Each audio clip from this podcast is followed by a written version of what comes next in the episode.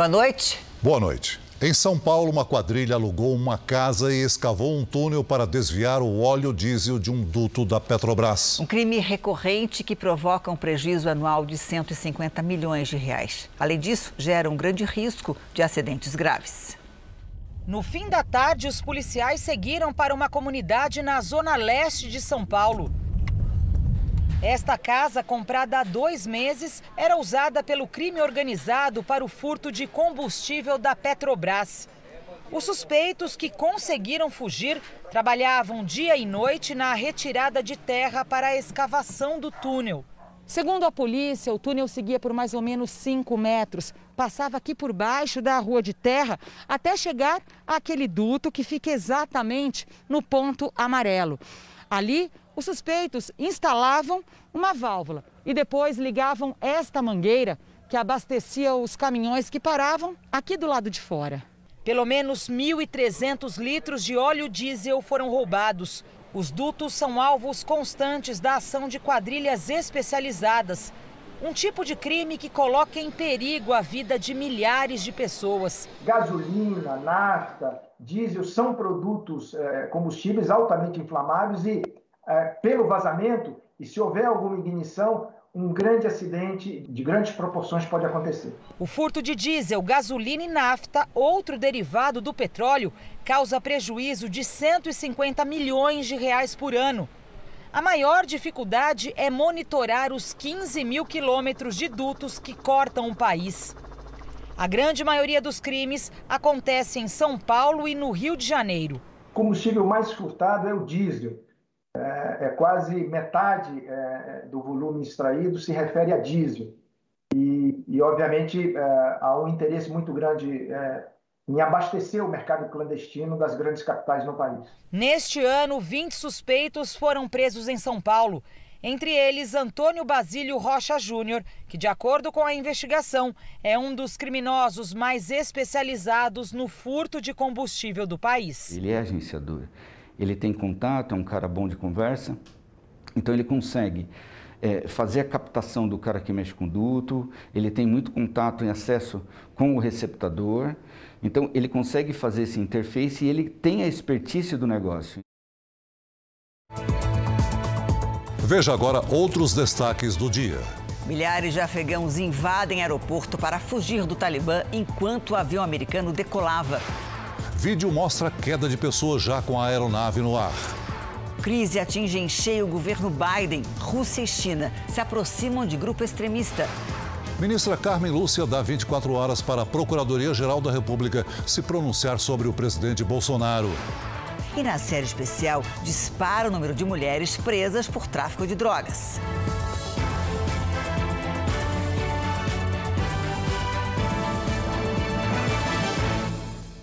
Oferecimento crédito imobiliário Bradesco. Taxa a partir de 2,99% ao ano.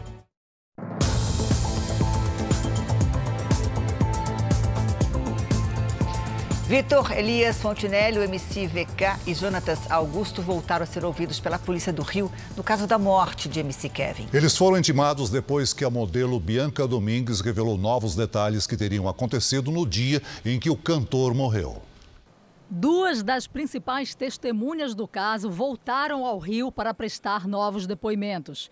Os fanqueiros Vitor Elias Fontinelli, o MC VK, e Jonathan Augusto Cruz negaram a nova versão relatada por Bianca Domingues, a acompanhante que estava no quarto do hotel no dia da morte do cantor. Ela disse que Jonathan e VK estavam no quarto e induziram o MC Kevin a se jogar da sacada. Ainda de acordo com a modelo, os amigos teriam dito ao cantor que a esposa dele estava a caminho do quarto. No novo depoimento, os dois negam essa versão. Jonathan voltou a dizer que não estava no quarto e que saiu a pedido de Kevin. Agora a polícia vai confrontar esses depoimentos com as mensagens de celular trocadas pelos amigos na época. Os investigadores também tentam encontrar possíveis contradições nas postagens em redes sociais. Esses detalhes que vieram à tona três meses depois da morte do cantor levaram a polícia a marcar uma segunda reconstituição, ainda sem data para acontecer. A defesa de Jonathan não vê novos rumos para a investigação, que já apontava a morte de MC Kevin como um acidente. Eu entendo que a reconstituição do crime é muito importante. Para quê? Para demonstrar no inquérito policial a forma, porque a diferença de uma diferença gritante de uma pessoa sendo empurrada e ela ter escorregado simplesmente. Foi um acidente. Um músico português hospedado em um hotel ao lado e que teria visto a movimentação na varanda de MC Kevin ainda não foi localizado pela polícia brasileira. Ao jornalista Roberto Cabrini, Fernando Jimmy Júnior diz ter visto uma briga entre Kevin e VK pouco antes da queda. No segundo depoimento à polícia, Jonathan e VK negaram essa informação. A defesa da modelo Bianca Domingues reitera as informações prestadas neste novo depoimento e acredita que elas possam colaborar com as investigações. Os advogados de Vitor Elias Fontinelli, o VK, disseram que ele é testemunha do caso e que o cantor colabora com a polícia. A defesa de Deolane Bezerra, a viúva de MC Kevin, não retornou ao nosso contato. O governo de São Paulo liberou a presença de torcedores em estádios de futebol a partir de novembro. Será permitida também a entrada do público na etapa da Fórmula 1 no Brasil. E amanhã começa a valer uma nova fase de transição. O comércio não terá mais limite de horário e nem de ocupação. Após um ano e meio com restrições de horários, redução de clientes e até 90% de queda no faturamento, essa padaria da capital paulista vai voltar a funcionar 24 horas por dia. A gente vai atender na capacidade de 80% para ficar mais tranquilo, não ter aglomeração. Porém, vamos só ficar com 24 horas. Vamos tentar respeitar ao máximo aí todo o protocolo que estava no passado. A partir de amanhã, vai ser permitido abrir as portas em qualquer horário e não haverá limite de ocupação. Também foram flexibilizadas as regras para eventos sociais, museus e feiras corporativas. Podem funcionar, desde que com controle de público, para evitar aglomerações. Baladas e shows de médio e grande porte e competições esportivas seguem proibidos. A flexibilização dos horários e da ocupação dos estabelecimentos não flexibiliza os cuidados. O uso de máscara permanece obrigatório. Também é recomendado manter a oferta do álcool em gel aos clientes, o distanciamento e a higienização dos utensílios oferecidos. Cada município tem autonomia para decidir se segue a mesma flexibilização do Estado ou se mantém as restrições. Das sete cidades do Grande ABC Paulista, apenas São Caetano do Sul vai seguir a flexibilização. As outras decidiram permanecer na fase atual, com 80% de ocupação dos estabelecimentos e horário de atendimento reduzido, até pelo menos o fim do mês. Para este especialista, a decisão conjunta de municípios vizinhos colabora para reduzir os índices de transmissão do coronavírus. É um laboratório. É, eu digo sempre que na pandemia nós estamos trocando pneu com o carro andando. Então, nós não sabemos se essa flexibilização vai se tornar algo é, com segurança ou não. Por isso que as pessoas precisam seguir as regras de prevenção e o poder público fiscalizar. Bom, como você viu na reportagem, mesmo com a abertura do comércio, é preciso manter os protocolos de segurança. É, mas em várias cidades do país, centenas de pessoas lotaram festas clandestinas no fim de semana, em lugares fechados e sem máscara de proteção. No Paraná, a polícia usou um drone com sensor térmico para identificar a aglomeração na região metropolitana de Londrina. Mais de 250 pessoas estavam na festa. Em outro bairro, os policiais dispersaram a multidão com bombas de gás lacrimogênio. Na cidade de Palhoça, na Grande Florianópolis, essa casa noturna ficou lotada. Ninguém usava máscara de proteção. Em Sarzedo, a 30 quilômetros de Belo Horizonte, teve festa com DJ. Bom dia! Bom dia! A pedido da Em Salvador, foram quase 700 denúncias de festas clandestinas. Boa parte, grandes shows em espaços fechados.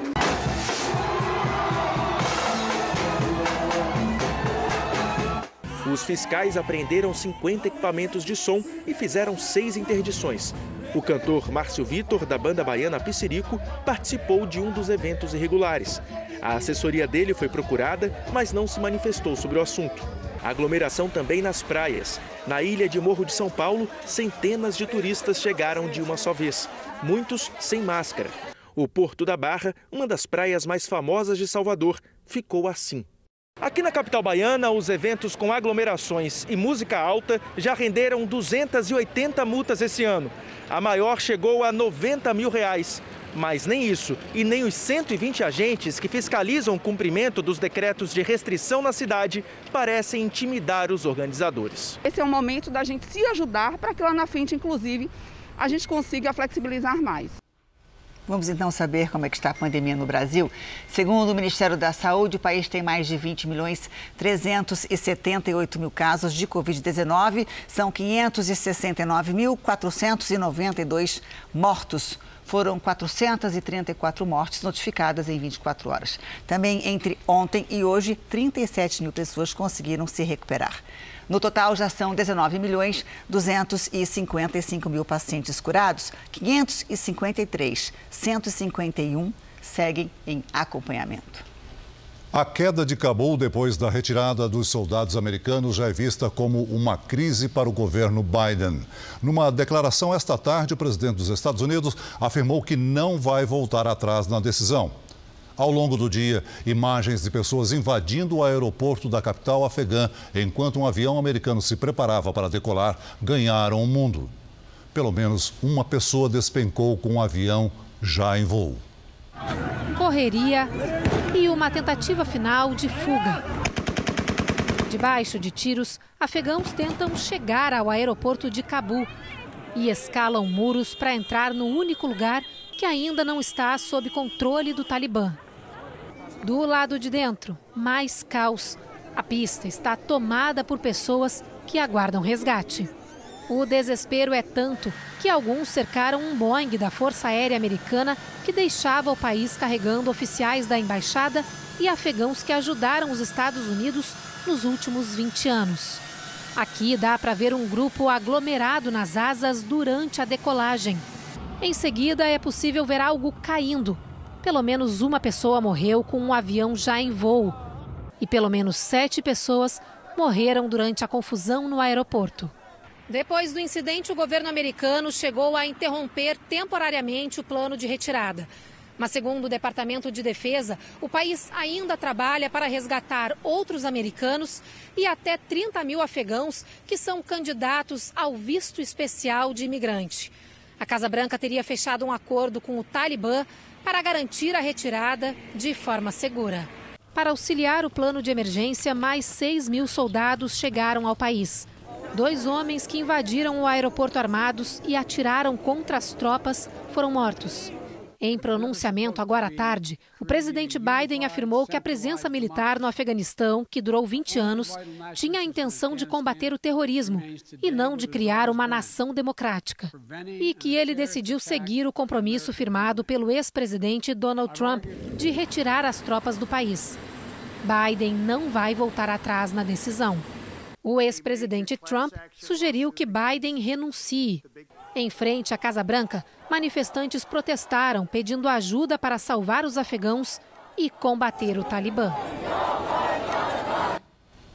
A China e a Rússia estão entre os primeiros países a se aproximarem do novo regime do Afeganistão. O Conselho de Segurança das Nações Unidas propôs um diálogo com o Talibã para a criação de um novo governo. O secretário-geral da ONU pediu moderação ao grupo radical e respeito aos direitos humanos no país. O governo chinês afirmou que quer manter relações amistosas com o Talibã. O país e o Afeganistão têm 76 quilômetros de fronteira em comum e, desde 2019, o governo chinês já realiza negociações com líderes do grupo. Segundo especialistas, a China tem interesses econômicos e estratégicos no território, principalmente com a saída dos soldados americanos do país. A Rússia ainda aguarda as ações do Talibã para decidir se reconhece o grupo como governo legítimo.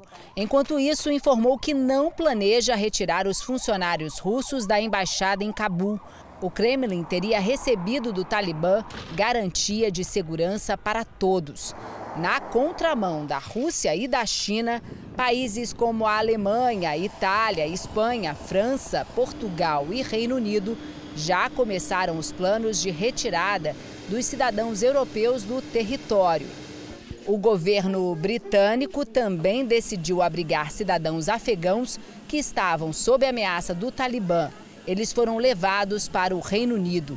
Amanhã, ministros das Relações Exteriores da União Europeia realizam uma reunião de emergência para discutir a crise no Afeganistão. Segundo o chefe da política externa do bloco, a situação é uma ameaça à segurança internacional. O secretário-geral da ONU, Antônio Guterres, pediu que o Conselho de Segurança da organização que se reuniu hoje use todas as ferramentas à disposição para evitar que o Afeganistão volte a abrigar terroristas. Em nota, o governo do Brasil expressou profunda preocupação com a situação no Afeganistão e as graves violações dos direitos humanos. Disse ainda que o Brasil espera um rápido engajamento das Nações Unidas para que seja restabelecido um canal de diálogo. O governo ainda confirmou que não há registro de brasileiros vivendo ou em trânsito no Afeganistão. Ainda hoje, por que o mundo teme o retorno do Talibã ao poder no Afeganistão 20 anos depois? E na série especial de cada três mulheres presas, duas foram condenadas por tráfico de drogas.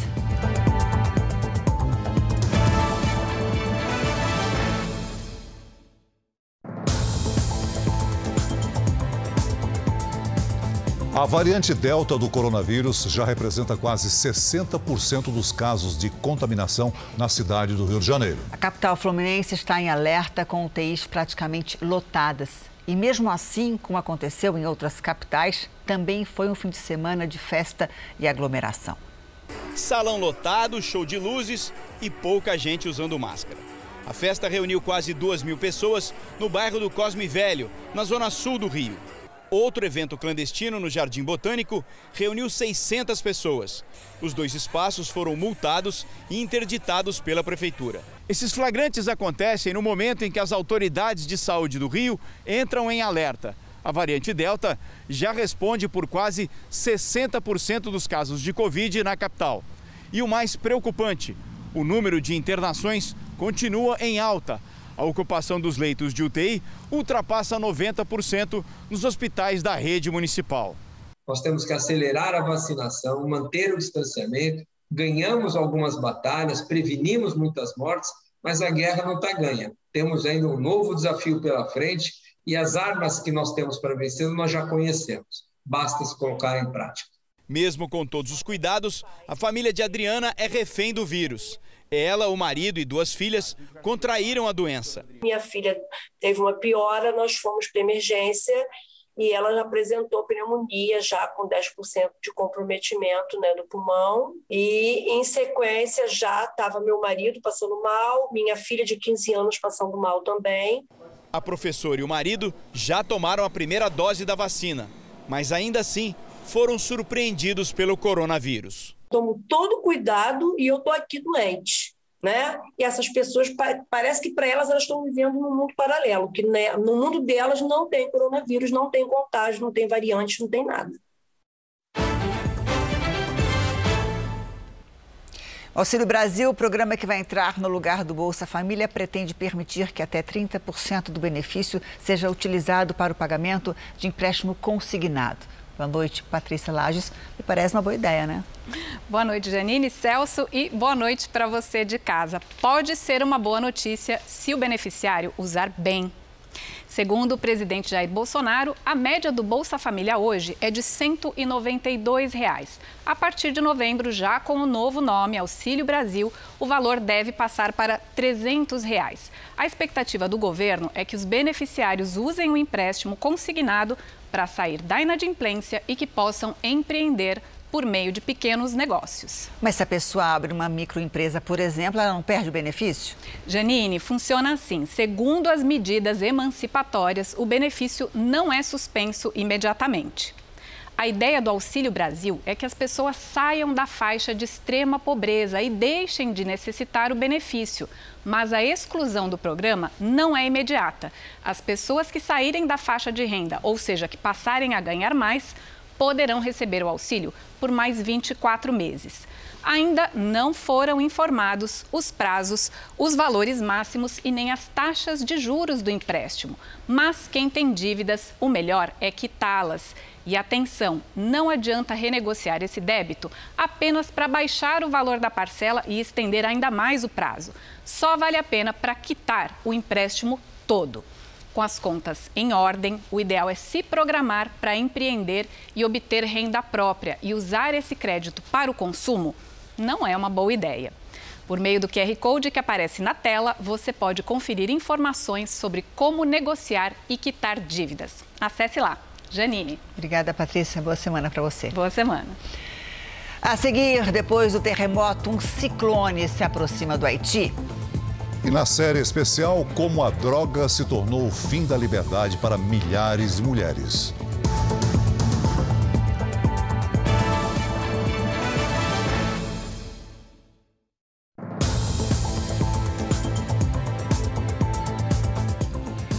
Um policial reformado é preso sob acusação de envolvimento com uma milícia que age na Baixada Fluminense. Segundo a investigação, ele se apossava ilegalmente de terrenos e usava agentes da ativa para intimidar pessoas. Júlio César dos Santos Marques foi preso em casa em Nova Iguaçu, na Baixada Fluminense. Ele é policial reformado e, segundo a investigação, faz parte de uma milícia que atua na região estaria se apossando de terrenos de maneira ilegal. Ele montou uma imobiliária e invadia esses terrenos que eram depois anunciados na sua própria empresa. Além da grilagem de terras, o policial também é suspeito de extorquir dinheiro de comerciantes e mototaxistas. Quem não concordasse com as ordens era ameaçado. Na operação de hoje, pistolas, munição e celulares de cinco policiais foram apreendidos. A delegacia apura a participação deles na organização criminosa. Em Goiás, a polícia descobriu um plano de ataque de dois adolescentes. Eles queriam invadir uma escola no Rio Grande do Norte. Os celulares apreendidos são dos jovens. Um deles tem 13 anos e mora no interior de Goiás. O outro é primo dele, tem 15 anos e mora no Rio Grande do Norte. Os dois usavam perfis falsos em redes sociais para planejar o ataque. O adolescente de Goiás, que se mudaria para o Nordeste, sugere que o massacre poderia acontecer na escola em que fosse matriculado. Eles justificam como sendo uma vontade deles mesmos. É, eles falam que eram fãs desses outros ataques que já ocorreram mundo afora. Os adolescentes pretendiam usar uma arma química conhecida como coquetel Molotov. Pela internet, eles pesquisavam por vídeos que ensinassem a fabricar. Eles também planejavam tirar a própria vida após o ataque. Os menores e os pais foram levados à delegacia e lá eles confessaram tudo.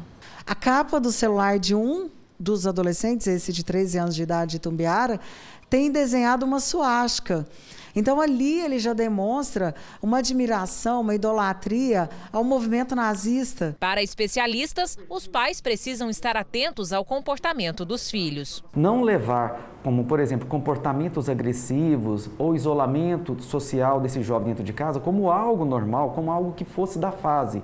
Isso já pode ser um sinal que alguma coisa não está dentro desse jovem né, funcionando de uma maneira adequada. Se o, os pais não conseguem ter esta habilidade, se identificam esse tipo de comportamento no filho, é muito importante que os pais direcionem esse filho né, para um atendimento psicológico, para um atendimento psiquiátrico. Os jovens permanecerão com as famílias. A investigação foi feita pela Secretaria de Operações Integradas do Ministério da Justiça e Segurança Pública.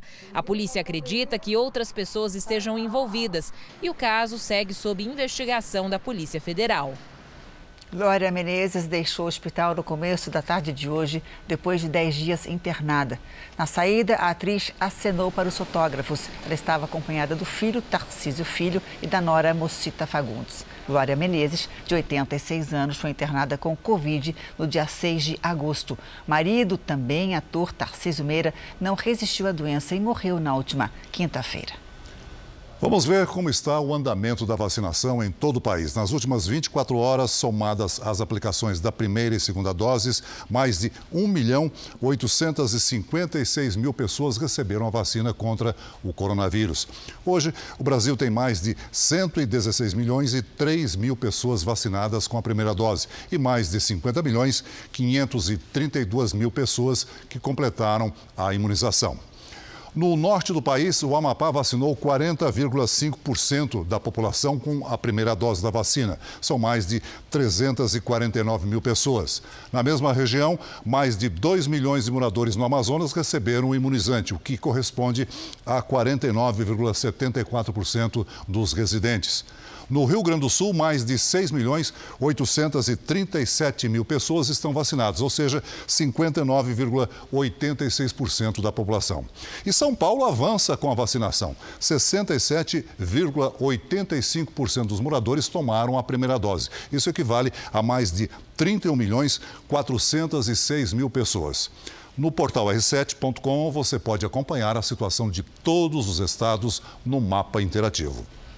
Depois de ter ido à CPI como convidado e agora ter que voltar como convocado, o líder do governo na Câmara, deputado Ricardo Barros, informou que pediu à Polícia Federal que investigue supostos vazamentos de documentos da CPI.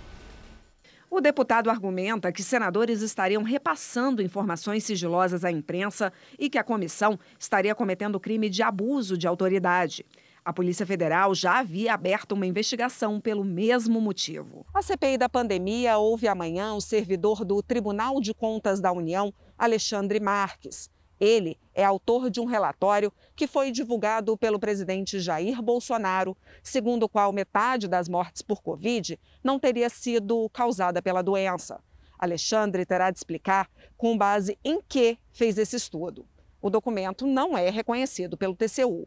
Outra frente da CPI está debruçada em denúncias de corrupção envolvendo o Ministério da Saúde. A Procuradoria da República do Distrito Federal recebeu uma denúncia sigilosa que aponta supostas ilegalidades e indícios de favorecimento no processo de contratação de insumos hospitalares por parte da pasta. A Procuradoria argumenta que o Ministério da Saúde comprou 240 milhões de máscaras de uma empresa que tem como atividade principal o comércio de joias, relógios e bijuterias, gastando 700 milhões de reais. A proposta foi enviada em março deste ano.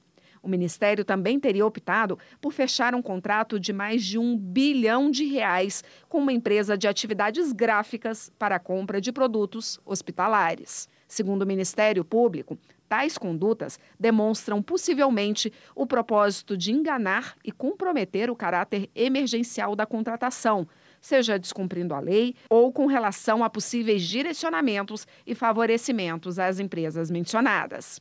As investigações também mostram que houve dispensa de licitação para a compra de avental hospitalar, com anuência de Roberto Ferreira Dias, no valor de 912 milhões de reais, como o Jornal da Record adiantou na semana passada. A aquisição de aventais está também sendo investigada pelo TCU. O Jornal da Record entrou em contato com o Ministério da Saúde, que não respondeu sobre a investigação do Tribunal de Contas da União. A ministra Carmen Lúcia, do Supremo Tribunal Federal, determinou que a Procuradoria-Geral da República se manifeste em 24 horas sobre um pedido do próprio tribunal feito há duas semanas. O pedido está relacionado à live em que o presidente Bolsonaro questionou a segurança nas urnas eletrônicas. A ministra Carmen Lúcia determinou que a Procuradoria-Geral da República se manifeste em 24 horas em relação à notícia crime contra Bolsonaro por causa da live de 29 de julho transmitida pela TV estatal. Nela, o presidente questionou a segurança do sistema eleitoral. Em despacho de sexta-feira, divulgado hoje, a ministra afirma que já havia solicitado a manifestação da PGR, mas não recebeu resposta. Deputados da oposição alegam que na live o presidente fez propaganda eleitoral antecipada, o que configuraria crime eleitoral. O presidente Bolsonaro acompanhou de perto, logo no início da manhã, o treinamento militar da Operação Formosa, realizada pelas Forças Armadas. Jair Bolsonaro chegou a acionar um canhão e acompanhou a simulação de um atendimento médico. Nesta segunda, o presidente também conversou com apoiadores e soltou um recado que pode ter sido para o vice. Hamilton Mourão teve um encontro com o ministro do Supremo e presidente do TSE, Luiz Roberto Barroso, o que teria deixado Bolsonaro insatisfeito. Respeito é uma coisa de mão dupla, presidente. O povo tem que entender isso aí. Lealdade também. Mourão amenizou a possibilidade de novos atritos com o presidente e considera difícil o Senado dar andamento aos pedidos de impeachment dos ministros do Supremo, Luiz Roberto Barroso e Alexandre de Moraes, anunciados por Bolsonaro no fim de semana. Ele considera que esses ministros estão ultrapassando os limites aí em algumas decisões que têm sido tomadas e uma das saídas dentro da nossa Constituição, né, que prescreve ali no artigo 52, né, seria o impeachment que compete ao Senado fazer. Né? Então ele vai pedir para o Senado. Vamos ver o que vai acontecer. Acho difícil o Senado aceitar. Por outro lado, Mourão também é crítico da prisão de Roberto Jefferson, presidente nacional do PTB. Eu acho que está se está extrapolando os limites nisso aí, porque eu já comentei isso aqui com alguns colegas de vocês. Né? Se eu sou ofendido, o que, que eu faço? Né? Eu registro um boletim de ocorrência e abre-se um processo contra a pessoa que me ofendeu. Então eu acho que é, esse é o caminho para isso. Em carta, 14 governadores manifestaram solidariedade ao Supremo Tribunal Federal, em face do que chamam de constantes ameaças e agressões. O Estado democrático de direito só existe com um judiciário independente e livre para decidir de acordo com a Constituição e com as leis. Já o presidente da Câmara, Arthur Lira, escreveu numa rede social: O Brasil sempre terá no presidente da Câmara dos Deputados um ferrenho defensor constitucional da harmonia e independência entre os poderes. Rodrigo Pacheco, presidente do Senado, a quem cabe a possível abertura de um processo de impeachment dos ministros, foi mais enfático. Sem citar o presidente da República, disse que o diálogo entre os poderes é fundamental e não podemos abrir mão dele jamais fechar portas, derrubar pontes, exercer arbitrariamente suas próprias razões são um desserviço ao país.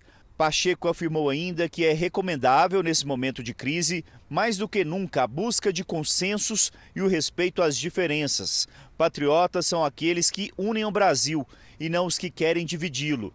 E os avanços democráticos conquistados têm a vigorosa vigilância do Congresso, que não permitirá retrocessos. Mas a cada dia a crise institucional ganha um novo capítulo. Na próxima quarta-feira, o presidente Jair Bolsonaro pretende entregar ao Senado Federal os pedidos de impeachment contra ministros do Supremo. Eles são preparados pela Advocacia Geral da União. Existem no Senado vários pedidos de impeachment contra ministros do STF, mas até hoje nenhum deles foi adiante. Hoje teve chuva de granizo em Curitiba e também no estado do Rio de Janeiro, mas temporais não são comuns nessa época do ano. A gente já está em meados de agosto e quase não choveu, principalmente nas regiões centro-oeste e sudeste do Brasil. Oi, Lidiane, boa noite para você. Esse agosto está mais seco que o normal, né? Tá sim, Janine. Boa noite para você, para o Celso, para quem nos acompanha. Agosto é o mês mais seco em grande parte do Brasil e até o momento choveu menos do que o normal. Alguns estados não registram chuva há mais de dois meses. Isso se reflete no nível dos reservatórios. Em São Paulo, Cantareira, por exemplo, tem o menor índice para esta época desde 2018, com 39%. Nesta terça-feira, a passagem de uma frente fria pelo oceano provoca pancadas de chuva em grande parte do Rio Grande do Sul. Previsão de chuva fraca no sul de Minas Gerais. Na região norte, chance de temporais no oeste do Amazonas. Já na maior parte do Brasil, tempo firme e seco. Em Aracaju, máxima de 28 graus. Faz até 39 em Palmas. Em Cuiabá, 38. No Rio de Janeiro, 31 e 25 em Curitiba. A capital paulista, que acumula chuva abaixo da média desde janeiro, vai ter uma semana quente. Nesta terça faz 28 graus, na quarta 29, quinta e sexta-feira com até 30 graus. Tempo Delivery. Nós começamos com um pedido da Mirlene da cidade de Santa Rosa de Viterbo, interior de São Paulo, Lídia.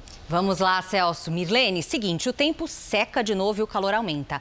Nesta terça, máxima de 33 graus. Na quarta, faz até 34 e na quinta, 35. Cuidado com a baixa umidade do ar. Agora é a vez do Jeremias, da cidade de Castro Alves, Bahia. Vamos para lá. Seguinte, Jeremias, terça e quarta com sol e pancadas de chuva à tarde e à noite. Na quinta, o tempo fica nublado e pode chover a qualquer hora. Participe também do Tempo Delivery pelas redes sociais. Mande a sua mensagem com a hashtag você no JR. Até amanhã, gente. Até amanhã. Até amanhã. Vamos nos hidratar neste tempo Bastante. seco. Obrigada, Liedi. Olha, depois de um forte terremoto que deixou mais de 1.400 mortos e mais de 5.700 feridos, o Haiti deve enfrentar um ciclone tropical. Batizado de Grace, o fenômeno com ventos fortes já passou pela República Dominicana, causando inundações. O ciclone tropical segue para outros países do Caribe, incluindo o Haiti. A chegada deve prejudicar o trabalho de resgate no território haitiano, que conta com a ajuda de outros países. Um forte terremoto no último sábado destruiu milhares de casas e comércios. Pelo menos 30 mil pessoas estão desabrigadas. Vários países têm enviado a ajuda humanitária. Segundo o Itamaraty, não há registro de brasileiros entre as vítimas. Vamos a mais informações sobre o grupo fundamentalista islâmico Talibã, que retomou o poder no Afeganistão exatamente 20 anos depois de ter sido derrubado pelos Estados Unidos. Com medo do regime extremista, conhecido pela violência e apoio ao terrorismo, milhares de afegãos tentam deixar o país. Cenas de caos comparadas às da queda de Saigon, quando as tropas americanas deixaram o Vietnã.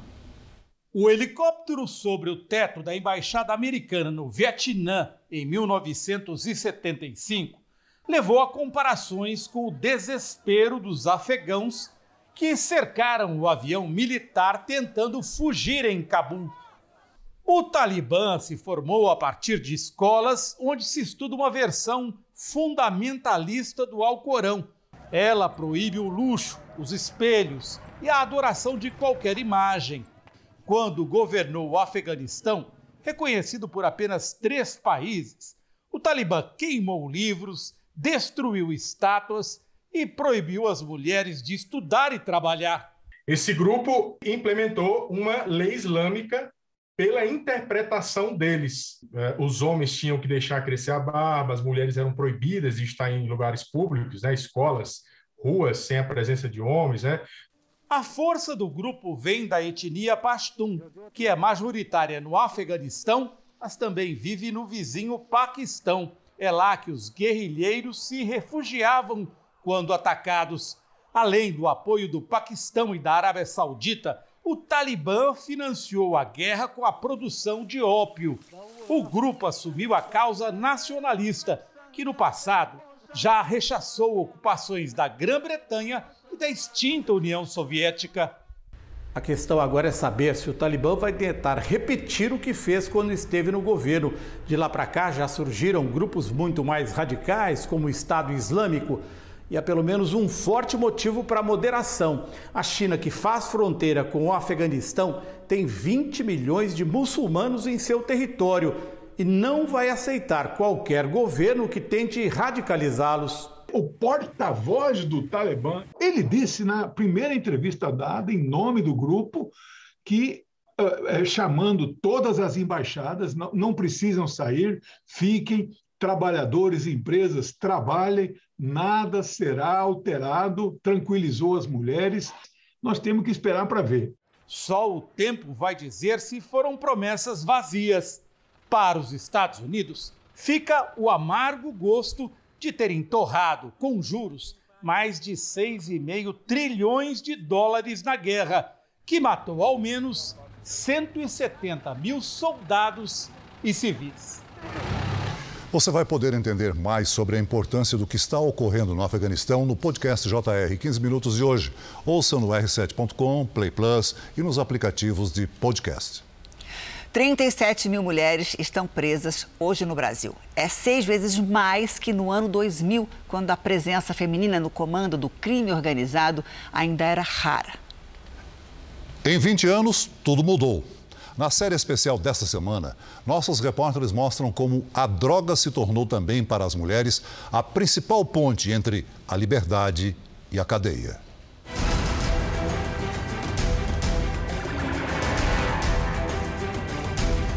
Rostos desconhecidos, como o de Jaqueline.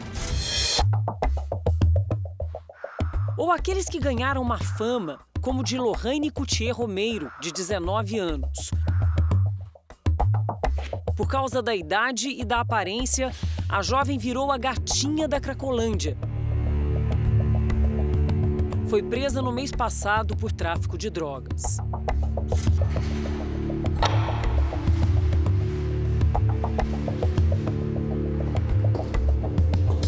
Belas ou feras caçadas como troféus pela polícia. Sônia Aparecida Rossi, de Americana, no interior de São Paulo, é a Maria do Pó, única mulher na lista nacional de procurados.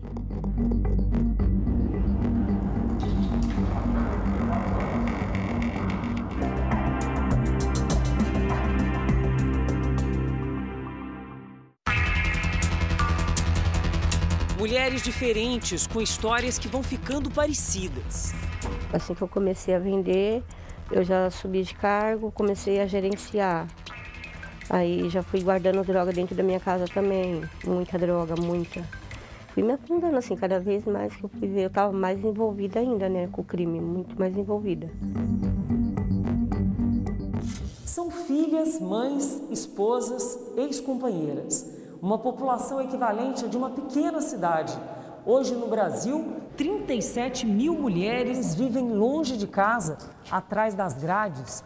Os motivos que tiraram essas mulheres do convívio familiar e social são muitos, crimes variados, mas na maioria das vezes, as drogas.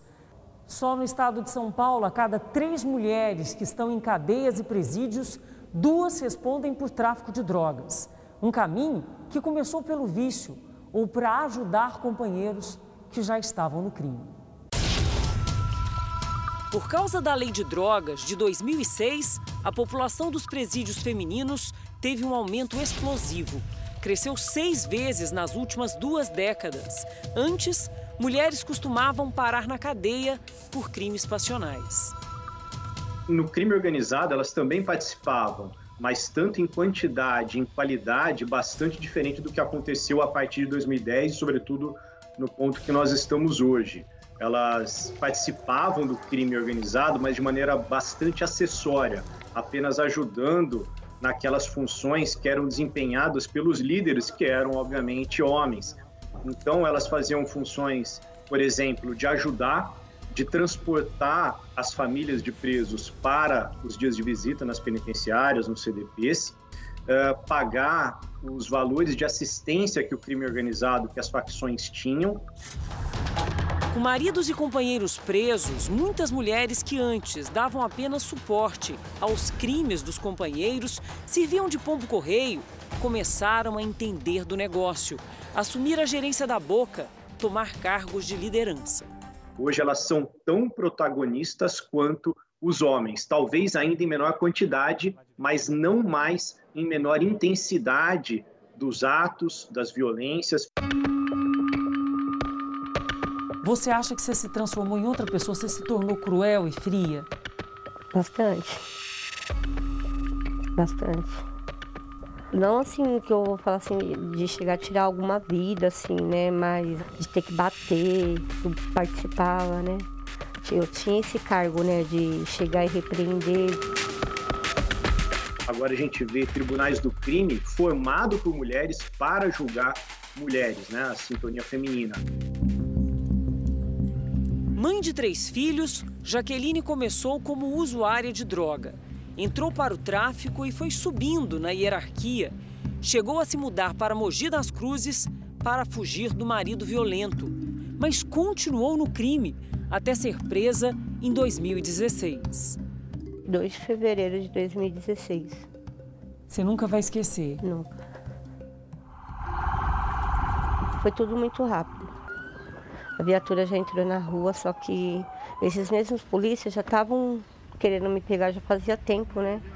E, tipo, desde quando eu cheguei lá, e é por ser bairro pequeno, essas coisas assim, todo mundo sabe o que todo mundo faz. Então, todo mundo foi, esparramou muito rápido, que eu era gerente da biqueira, tudo que acontecia no bairro era vinha falar comigo. Ai, roubaram minha bicicleta, roubaram uma roupa do varal. Então, era tudo. Aí, tipo, eu que tomava frente para resolver essa situação. Eu, eu tinha um envolvimento. Nesse dia eu não estava vendendo droga mesmo, mas eu tinha envolvimento, né? Eu era gerente, eu estava gerenciando lá e não teve conversa. Eles me levou na delegacia. De lá mesmo, já me mandaram para a comarca de Poá. Fiquei uma noite lá na comarca e já me transferiram para o CDP feminino de Franco da Rocha. Jaqueline foi solta no ano passado. O bom comportamento e o trabalho dentro da cadeia reduziram a pena de 10 para 4 anos. Tempo suficiente para tentar mudar a vida, trocar cartas com outro detento, o Diego. Depois de quatro anos e um mês de prisão, a Jaqueline ganhou a liberdade no dia 26 de março do ano passado. Em maio, foi a vez do Diego. Eles não tinham contato um do outro, mas não demoraram muito a se reencontrar pelas redes sociais. Um mês de namoro, se casaram e vieram morar aqui nessa casa, em Santa Isabel, na Grande São Paulo. Fizeram novos planos, apostaram no recomeço. E do passado, não restaram nem aquelas cartas que foram escritas com tanto carinho na época da cadeia. Você acha que ele é o grande amor da sua vida? Ah, sim. sim. Ele é o amor da minha vida. Hoje ela valoriza a liberdade, comemora o emprego de camareira, que rende um salário justo, mas que tem pago o sossego. Perdi, sabe, meu tempo com coisas coisas que hoje eu não, eu não quero passar nunca mais na minha vida. O Jornal da Record termina aqui. À meia-noite e meia tem mais Jornal da Record. Fica agora com a novela Gênesis. Boa noite para você. Boa noite e até amanhã.